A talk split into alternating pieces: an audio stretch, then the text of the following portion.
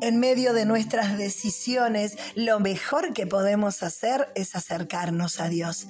En la Biblia, en el libro de los Hechos, capítulo 15, versículos 25 al 28, tenemos eh, algunos elementos de un relato de las decisiones importantes que tuvo que tomar Pablo en la iglesia primitiva.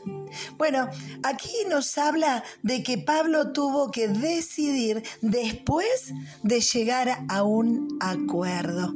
Esto es muy interesante, el poder escuchar otras voces, el poder llegar a un acuerdo, sobre todo si tenemos que interactuar con otras personas.